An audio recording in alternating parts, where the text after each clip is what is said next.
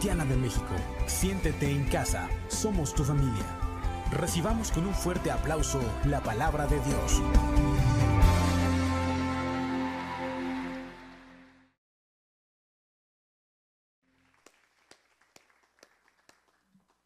Amén. Gloria a Dios. ¿Qué les parece si, si oramos? Oramos. Le voy a pedir el favor que alce su manita y, y ore por mí para que Dios nos bendiga a todos. Padre, gracias Señor. Te damos en esta tarde, Dios. Señor, en tus manos está este tiempo, Señor, de administración, Señor, de tu palabra. Yo te pido, Señor, que me bendigas, Señor, y que lo que yo hable, Señor, sea de bendición para cada uno de los oyentes, Padre, en el nombre de Jesús. Espíritu Santo, toma el control de, de nuestras vidas, abrázanos y muéstranos tu palabra, Señor, en el nombre de Jesús. Amén. Amén. Amén. Gloria a Dios. Bueno, denle el aplauso al Señor, hombre, denle el aplauso. Con ganas. Sí. Gloria a Dios. Pues bueno, primeramente, gloria a Dios, me, me tocó venir aquí. Y bueno, es una bendición donde el Señor nos, nos mande, nos envíe. En cualquier lugar es importante, ¿sí? A donde el Señor nos muestre, ahí estaremos siempre, ¿sí? Entonces, eh, esta tarde, si tú anotas, eh, puedes ponerle a la aplicación si gustas mis tentaciones o cómo lidiar con mis tentaciones. ¿Estamos bien? Bueno, si anota, si no, no te preocupes. Bueno, antes que nada quiero decirles, eh, los que son muy observadores, más las mujeres siempre son más observadoras que nosotros los hombres. Hace rato me dice mi esposa que por qué no me, había rasurado. Y, y, bueno, antes de, de, que llegara este día, estaba pensando, y es que esta predicación quiero iniciarla con, con un, dice uno, un dicho, dichos, ¿sí? Pero los dichos dicen muchas verdades. Hay un dicho que dice, si ves las barbas de tu vecino arder, dice, pon las tuyas a remojar. ¿eh? Si ves las barbas de tu vecino arder. Entonces, esto nos, ¿qué es lo que te quiero decir? Que esto es lo que la palabra de Dios nos va a enseñar. Nos va a enseñar a, a, cómo lidiar con nuestras tentaciones. Entonces, eh, a través de los años que nosotros hemos caminado en el Señor y cada uno de ustedes también que ha estado con el Señor, nos hemos dado cuenta de, de, de, de líderes que caen a veces. ¿Sí? ¿Estamos de acuerdo?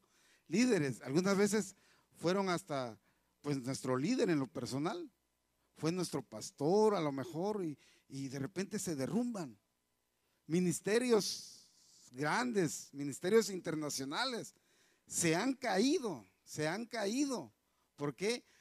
Por causa de la tentación. Se han caído por esa causa, por causa de pecados que, que, se han originado, porque hay algo, hay una, hay una ventanita que nosotros dejamos abierta y la tentación llega. Y no importa el nivel en que estés, puede llegar esa tentación. Y mucho cuidado, y mucho cuidado. Dice en Primera de Corintios, fíjense lo que dice. Primera de Corintios 10, 12. Dice, así que el que piensa estar firme, mira que no caiga. ¿Quién piensa que está firme?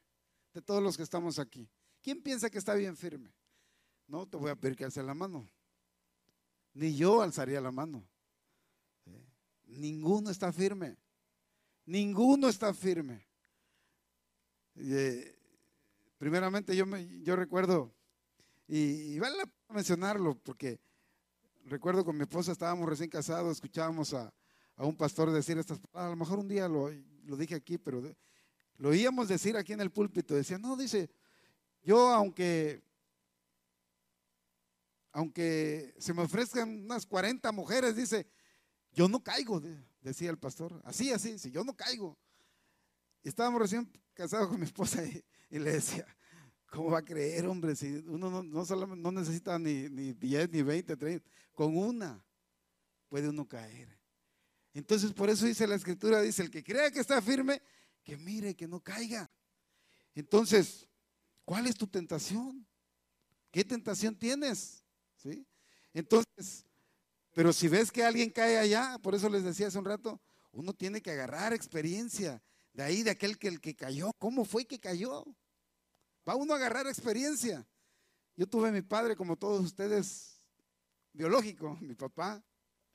Y, y bueno, yo cuando conozco al Señor, pude disfrutarlo, sus pláticas con él un poco, pude disfrutarlo, porque antes no se me hacía como que muy atractivo estar platicando con mi papá, pero a veces ya en la tarde, ya que terminaba de trabajar, platicábamos. Y, y, a él le encantaba escuchar algunas cosas que yo en ese, en ese principio de conocer la palabra de Dios me, me le compartía a él.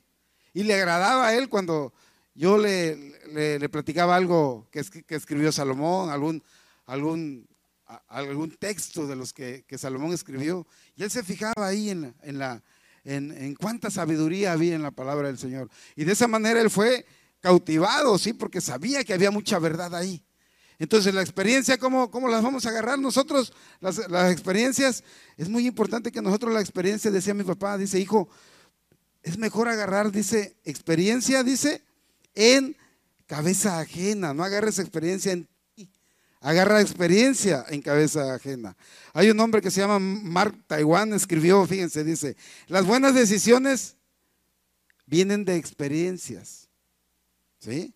Las buenas decisiones vienen de experiencias, pero la experiencia viene, dice, de malas decisiones. Tomaste una mala decisión un día, y ahí viene tu experiencia. Por eso le decía que mi papá decía, no, dice, tú agarra experiencia, dice, en cabeza ajena, observa, observa. Un día, un día me hizo reír porque me platicó, dice que teníamos un vecino, eh, llegó a terminar su vida ahí, ya jubilado, ahí, ahí, este, a un lado de la casa de nosotros, se hizo amigo de mi papá. Yo me río antes de contar el chiste, se podría decir. Llegó ahí, se hizo amigo de mi papá y, era muy listo el Señor, como muchos que son muy listos. Pero acuérdense que la palabra de Dios dice, ¿cómo dice en Gálatas 6:7? No os engañéis. Dios no puede ser burlado, dice, todo lo que siempre dice, cosechará. Y estábamos platicando esa cita con mi papá y, me platicó él esa historia. No, dice, agarra, dice, le vamos a poner al señor Enrique, ¿eh? ustedes no lo conocen, don Enrique. Dice, ¿cómo ves? Dice don Enrique. Ya había muerto el señor, ¿eh? murió. Dice, un día me dijo, dice, oiga, Dice, este, don Lucio, ¿y usted tiene la, tarjeta del INSEN? Dice, no, yo todavía no llego a 60. Y dice, ah, dice, es bien fácil, usted aumente hace años, dice, y la va a tener. Dice no, ¿cómo crees? Dice, ya cumpliré los 60. Que por cierto, mi papá no vivió muchos años, 63 años, la disfrutó tres años. Pero el chiste que me cuente él dice, no, dice, es bien fácil, dice, aumentese los años, yo así le hice. Y tengo años disfrutando de la tarjeta del INSEN. Murió el Señor. Y me dice mi papá, dice, ¿crees que está bien, dice, aumentarse los años? Dice, no te aumentes los años nunca en tu vida, dice. Dice, los años que él iba a vivir, pues son los que vivió. Mi papá pues, son de, de, broma, ¿no? Pero, pero a veces uno quiere ganarle al tiempo, quiere, quiere ganarle a las cosas, ¿sí? Y, Dios todo tiene su tiempo, dice Salomón escribió, dice, todo tiene su tiempo en esta tierra, ¿sí? Entonces no nos pasemos pues ¿Cómo, es? No nos pasemos de listos. Entonces, la palabra habla aquí de, de, tentación. ¿Cuál es tu tentación? ¿Cuál es mi tentación? Cada uno tiene diferentes tentaciones. Cada uno de nosotros tiene diferentes tentaciones. A lo mejor, ah, uno como hombre, tu tentación que puede caer al pecado son las mujeres. A veces nosotros lo que estamos así como que gorditos, las comidas. Es una gran tentación las comidas a veces. Mi esposa se está riendo. Yo anoche, anoche no había algo que tomar después de cenar y, no había agua, agua de sabor. Y, había ahí de días un refresco muy conocido.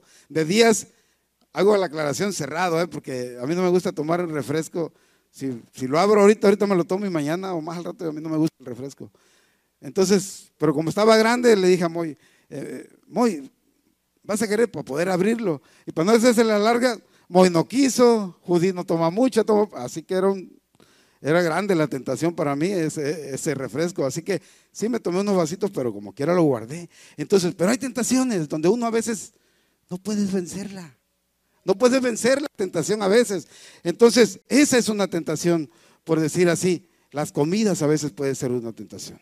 Entonces, eh, a veces una tentación, somos a veces eh, de esos compradores, ¿cómo le llaman? Compulsivo. ¿Sí?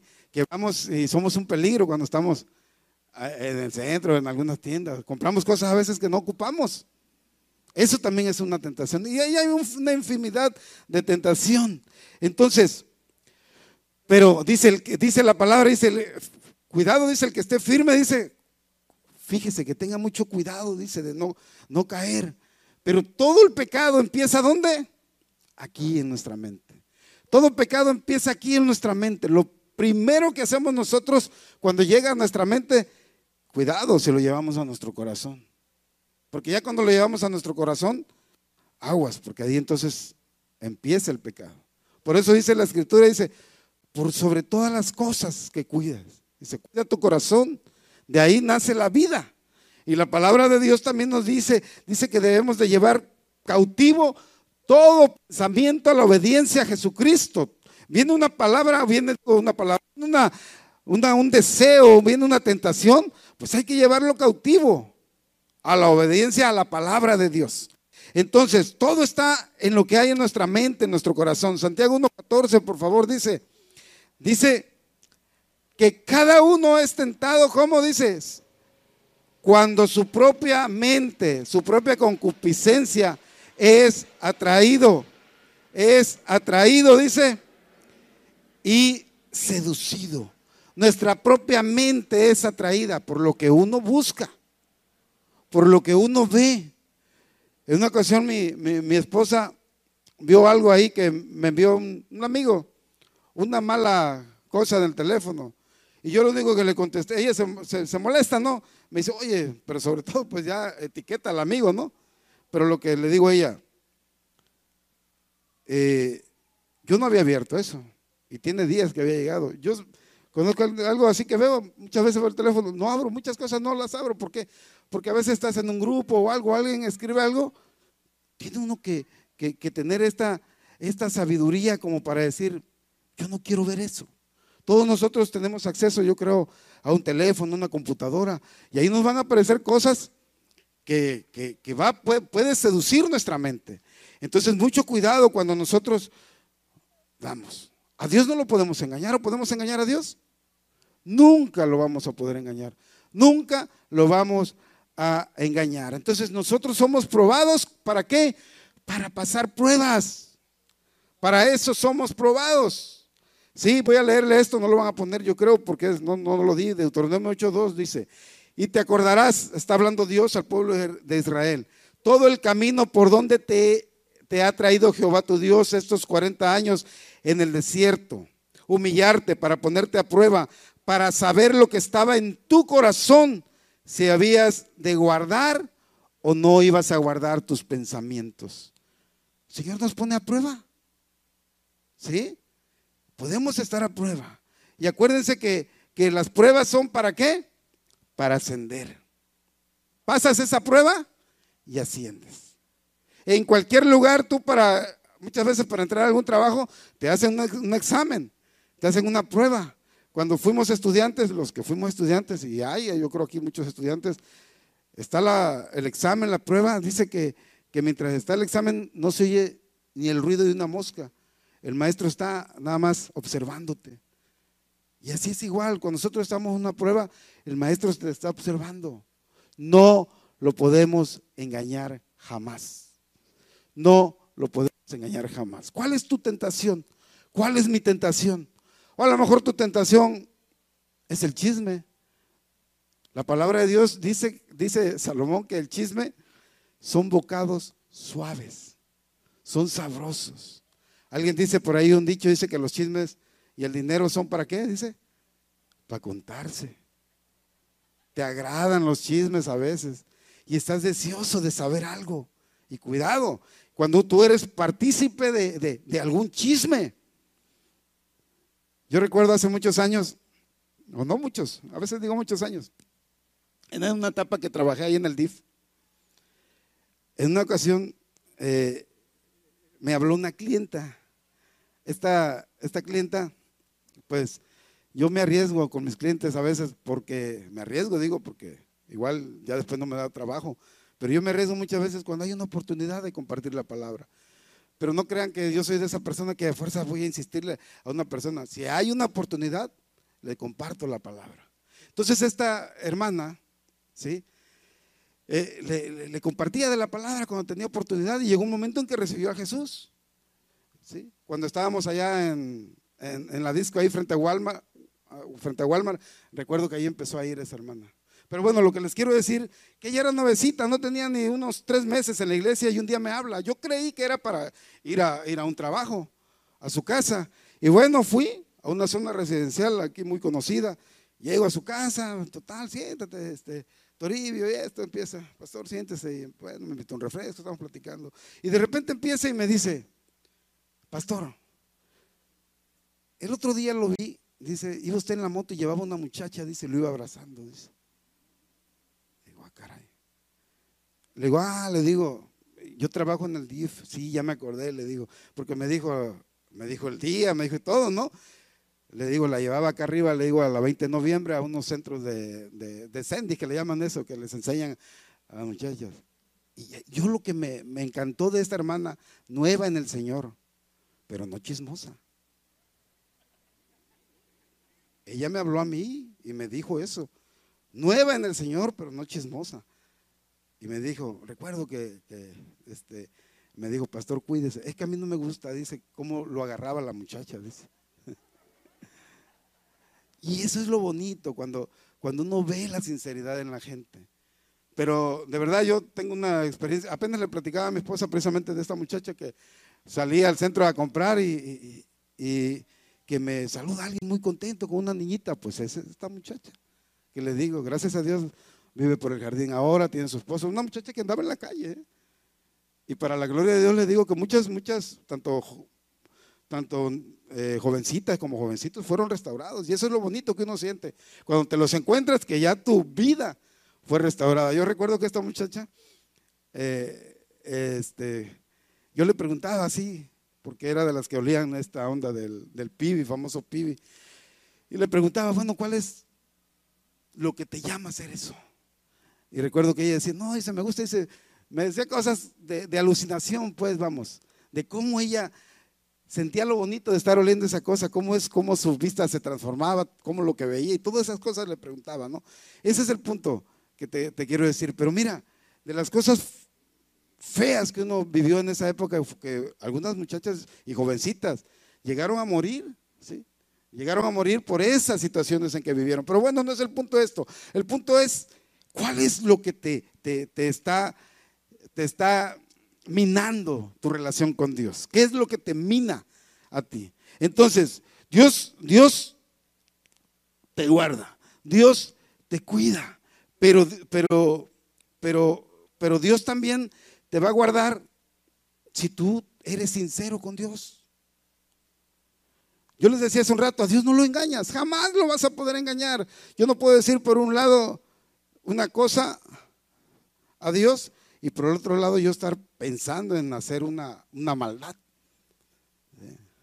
Esto no es, no es algo verídico que lo voy a platicar, pero eh, dice, me acordé de, una manera de que te puedes, puedes reír. Dice que iba un, ministro, no, lo vamos a decir pastor ni sacerdote, iba un ministro, dice que iba a oficiar una, una, este, una ceremonia.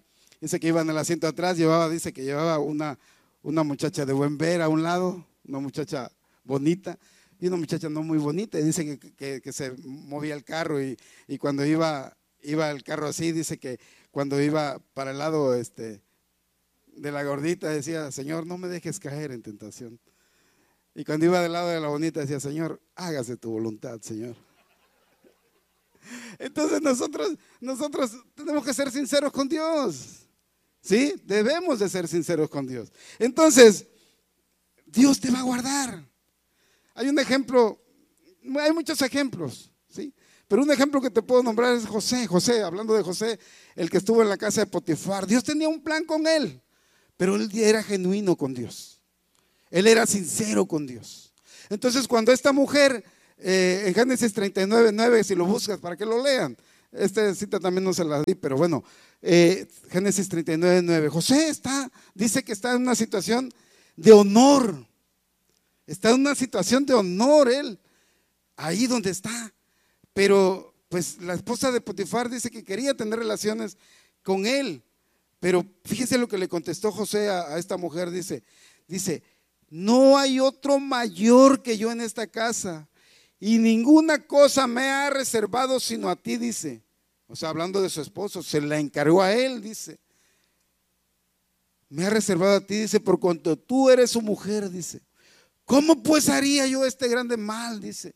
Y pecaría contra Dios. O sea, aquí está hablando José, no está pecando contra eh, el hombre que le encargó a la mujer ahí en la casa, que lo ha encargado. Dice, estoy pecando contra Dios. Entonces, a Dios lo engañamos, a Dios no lo engañamos, nunca lo engañamos. Yo juego, juego uno de mis pecados, juego fútbol y es uno de mis pecados.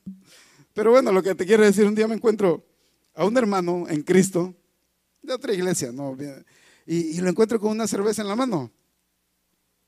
Y eso me causa gracia porque lo veo con la cerveza. ¿Qué pasó, mi hermano? Y me dice, no es para mí la cerveza, eh, dice, la voy a cambiar, dice a la tienda. Y, si es verdad, o sea, compran los cartones de cerveza y, los, que no, los que no toman pues pueden agarrar cerveza y la cambian. Al de la tienda le conviene porque el refresco es más barato, pero bueno, dice, voy a cambiarlo. Pero a mí me dio risa. ¿Por qué me da risa? Pues, yo no soy Dios. ¿Sí? Ese es el problema de él. Yo lo veo, pues lo veo y ya. Pero a veces uno somos admirados. Por eso dice, fíjate si estás firme, dice. Si no, dice, no vaya a ser que caigas, que caigas. Entonces, mucho cuidado con eso. No hay que ser admirado tampoco porque tú eres el primero que puedes caer. No te admires, ¿sí? No te admires. Entonces, siempre, ¿qué, qué es lo que va a querer hacer Dios? De acuerdo a tu, a tu nivel espiritual, pero no tanto a tu nivel espiritual. Vamos a hablar acerca de la gente que está alrededor de ti. Yo les hablaba hace un rato de, gente que es líder. Entonces el diablo lo que, lo que quiere hacer, ¿qué quiere hacer? Dice, pegarle a la cabeza, pegarle al líder. Y se caen, les decía hace un rato, ministerios internacionales a causa de cuando es herido el líder. En Mateo 26, 31 Jesús dice, cuando Jesús está eh, eh, eh, en los últimos días, cuando él estaba aquí en la tierra, que iba a ser apresado, dice, entonces Jesús les dijo, todos vosotros, dice, se escandalizarán de mí esta noche, porque escrito está, dice, escrito está, heriré al pastor y las ovejas del rebaño, dice, serán qué? Dispersadas. Si hieren al pastor, dice, las ovejas se dispersan. O sea, el diablo es astuto, no, no, no, no va a herir a un, uno de los pequeñitos, dice, no, yo hiero al pastor y pum, se desbarata todo esto. Entonces ahí es donde nosotros debemos tener cuidado. Y, no quiero ponerte en una situación que digas, no, yo soy ovejita, no hay problema. No, también como ovejita, Dios te va a dar un crecimiento. Dios quiere darte un crecimiento. Dios nos conoció de una forma, pero no nos va a dejar de esa forma.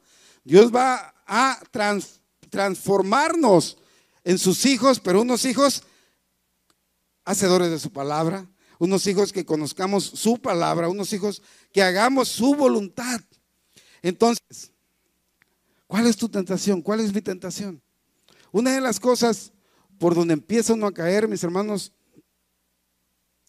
nos vamos a ir por, las eh, tentaciones sexuales, eh, es los esposos. Los esposos dice que debemos procurarnos.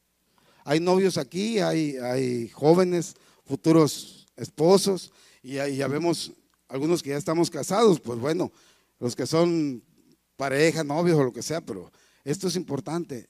El esposo debe procurar a la esposa. La esposa debe procurar al esposo. De tal manera que, dice la escritura que, que a menos dice que, que por mutuo acuerdo. A veces cometemos el error de que, de que queremos eh, queremos aparentar una vida de mucha santidad, ¿no? Y, bueno, el, Señor habla, es específico. Dice, no se van a juntar, dice, a menos que se pongan, dice, ¿cómo? De acuerdo. Dice, sí, sí le di, le di la cita. 1 Corintios 7, del 3 al 5, dice, el marido cumple con la mujer el deber conyugal y asimismo la mujer con el marido.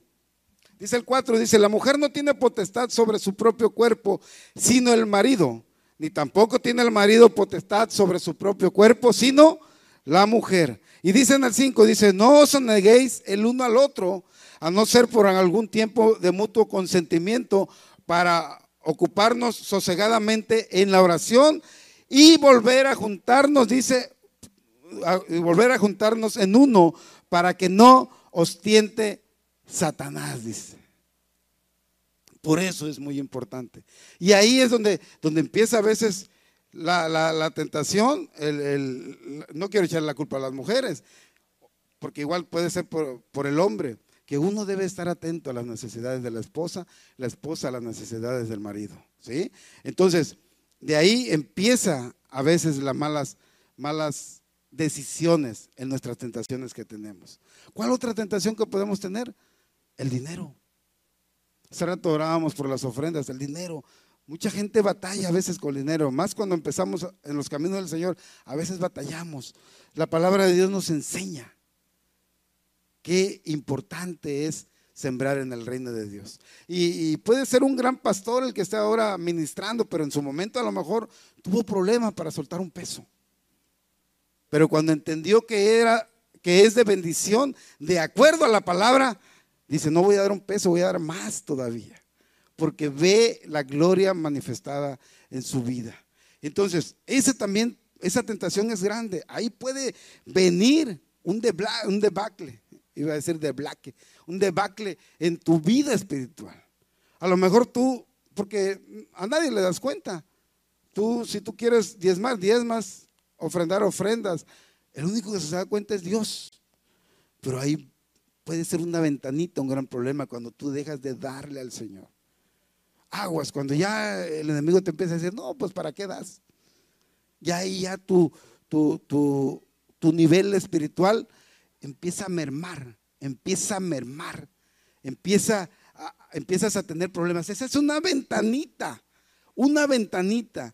Y, la tentación puede ser muchas cosas. A veces la tentación puede ser el orgullo, la, vanagloria, sentirse uno muchas veces más que otros. Eso aún también eso es una tentación que puede ocasionar que tu, que tu relación con Dios venga a menguar. Y de una manera muy sutil, el diablo puede estar, estar trabajando en tu mente y aún sentirte superior a todos, superior a muchos, superior al que está al lado de ti. Y eso también es una tentación que va a acabar con tu vida espiritual. Amén. Vamos a darle un aplauso al Señor. Amén.